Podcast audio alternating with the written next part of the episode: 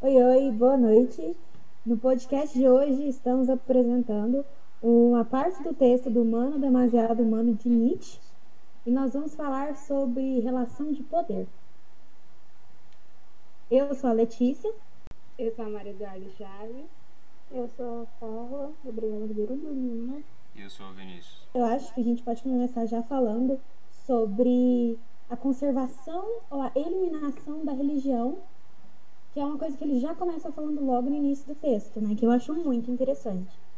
Porque, como a gente sabe, a religião tem uma grande influência no mundo todo, tem diversas religiões, e isso desde os primórdios.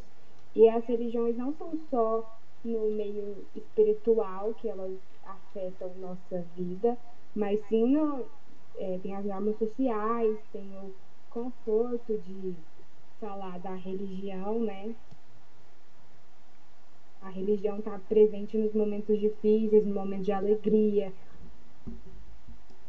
E acho que isso dá muito poder para a religião. É como se fosse um porto seguro. Quando a pessoa tem problemas, ou quando ela vê problemas ao seu redor, ela vai direto. A gente sabe também que a religião está estritamente ligada com o Estado. É, Estado e a religião caminham juntas e principalmente algumas religiões é, têm muito poder de influência nas pessoas e o Estado também. E por isso elas se completam, podemos dizer assim. Um ponto de vista, né? Porque é, isso divide opiniões. Sim, eu também acho interessante que ele já começa o texto falando se é, colocando um questionamento. Que se o governo tivesse que escolher entre conservar a religião e eliminar ela, ele fala que ele provavelmente ia tender a conservar a religião, é, porque a religião, de certa forma, mantém a população calma e tranquila em relação a eventos, é, não só eventos que são causados pelo governo, tipo por é, meio que é, por um governo que não é muito bom, mas também coisas como eventos naturais eventos desastrosos da natureza. E aí a ação religiosa vai acreditar que é planejamento de Deus. Então eles vão esperar em Deus é, uma, uma solução para aquele problema. E o Estado, de certa forma, é, se beneficia disso, porque ele não vai ter que lidar tanto com a ira da, da população. Exatamente. Um exemplo disso é a fome, que às vezes não pode se conter toda do, do, do país todo, do estado todo. Aí a pessoa vai e acredita que aquilo lá tem um propósito. Aí ela vai e fica esperando uma resposta daquilo, uma mudança daquilo espera em Deus. Daí isso é, tira, em vez de tirar o problema, vai tirar tira exatamente o problema do Estado. Ele não vai ter essa muita preocupação. Porque eles vão ter alguma preocupação, porque nem é todo mundo que está do mesmo jeito, mas vai ter parcialmente. Mas Deus preocupação. A gente sabe que na história, diversas vezes, líderes ou políticos ou líderes religiosos misturaram essas coisas. Então, a gente, na Idade Média, houve isso. O representante de Deus na Terra seria o rei. E muitas outras vezes, até e atualmente a gente vê nosso presidente pregando Deus é, ligado ao governo dele, sendo que é, podem ser coisas que se completam, mas é, são coisas distintas, depende do ponto de vista. Tem pessoas que não acreditam em religião ou Deus, e isso é uma, é uma, é uma particularidade de cada indivíduo. É, é até interessante, porque no texto ele trata disso, né? Quando ele fala que é, essa relação entre o Estado e a religião. Quando ele fala que os seres que ele considera os seres, seres inteligentes, que seriam aqueles que não creem, e os seres não inteligentes, que são aqueles que creem em Deus. Ele fala que quando algo ruim é, acontece, de certa forma, os seres inteligentes vão ficar indignados, eles vão atrás da, da, da justiça por aquilo, né?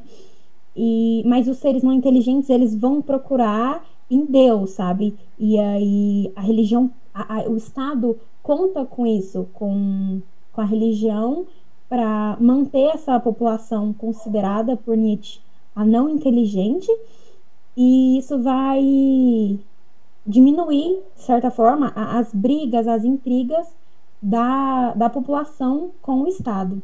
E o Estado conta com isso, ele conta com o poder que a religião exerce sobre a população para isentar ele de certas responsabilidades.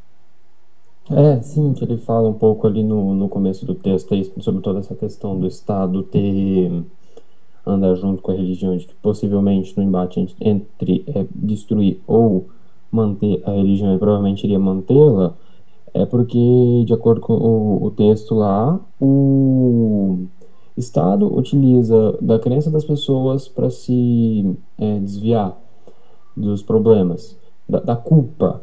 Hum, por exemplo, uma pessoa que, ao invés de completamente atrás do governo para investigar alguma coisa muito ruim que está acontecendo, ela pode ir atrás de Deus, ela pode ir atrás de orar e coisas relacionadas à crença dela, independente de qual seja, ao invés de única e exclusivamente atrás do Estado. Então, tira um pouco da, do peso do Estado.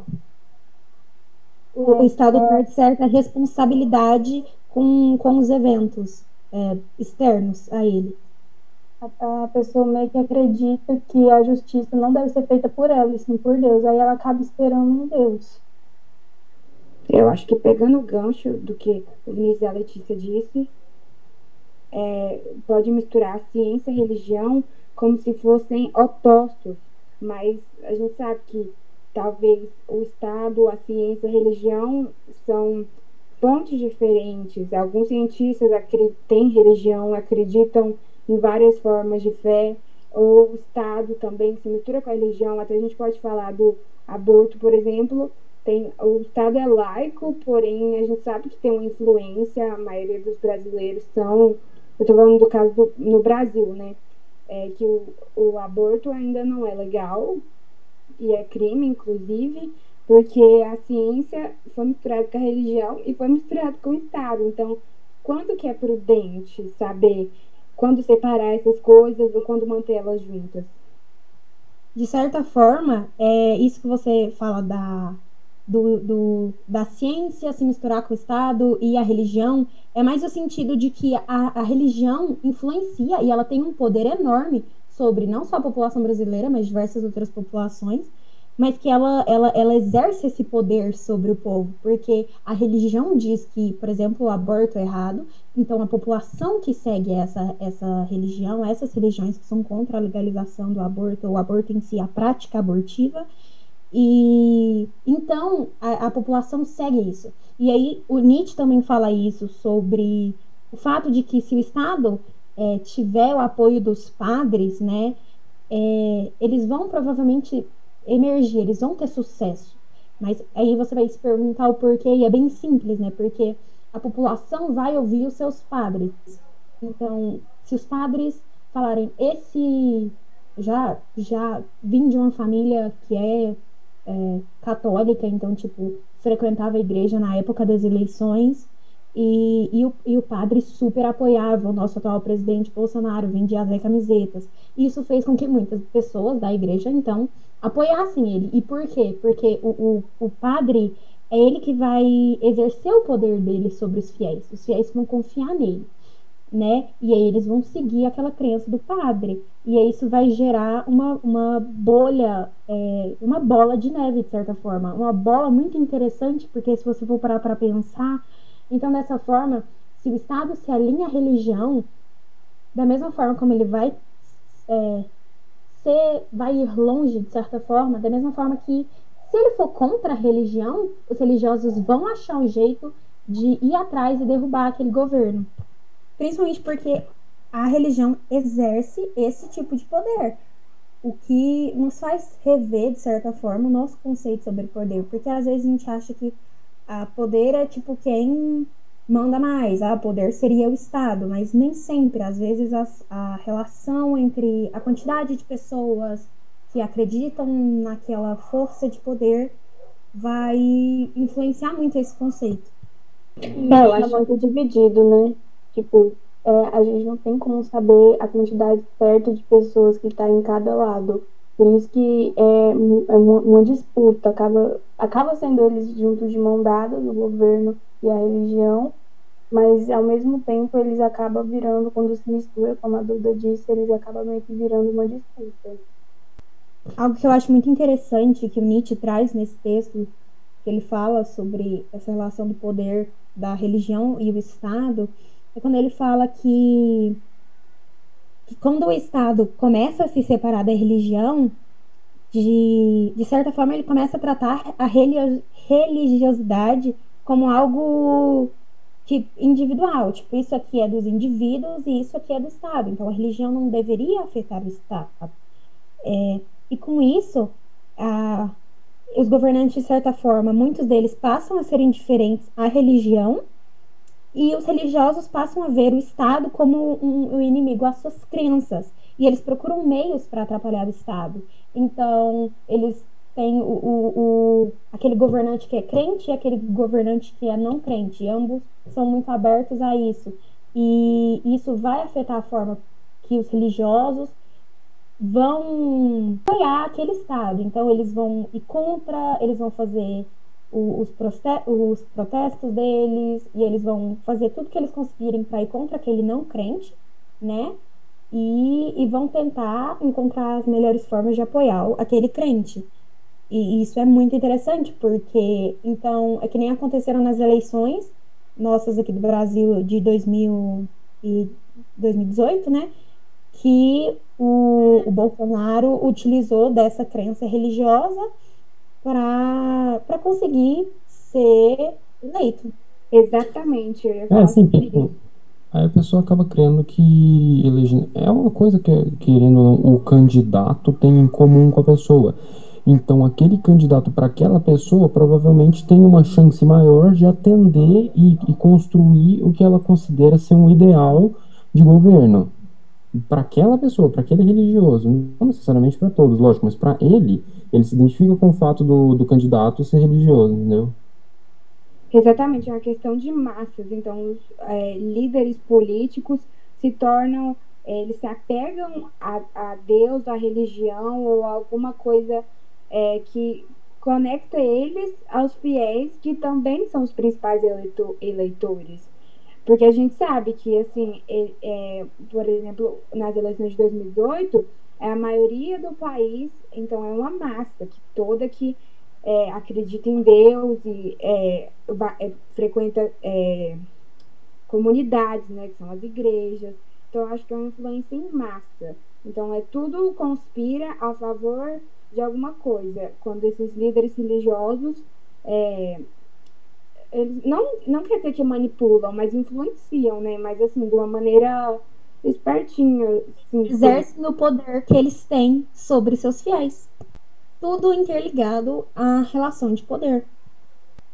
E uma coisa que também que, que o Nietzsche vai trazer no final do, do parágrafo sobre a relação entre o Estado e a religião é como o, o poder ele é ele não é para sempre, sabe? Ele é ele vai se dissipando. Então, ele conta sobre a hereditariedade, que antes essa coisa do de pai para filho, de, de família, é, essa hierarquia de poder que vem da hereditariedade, ela vai acabando.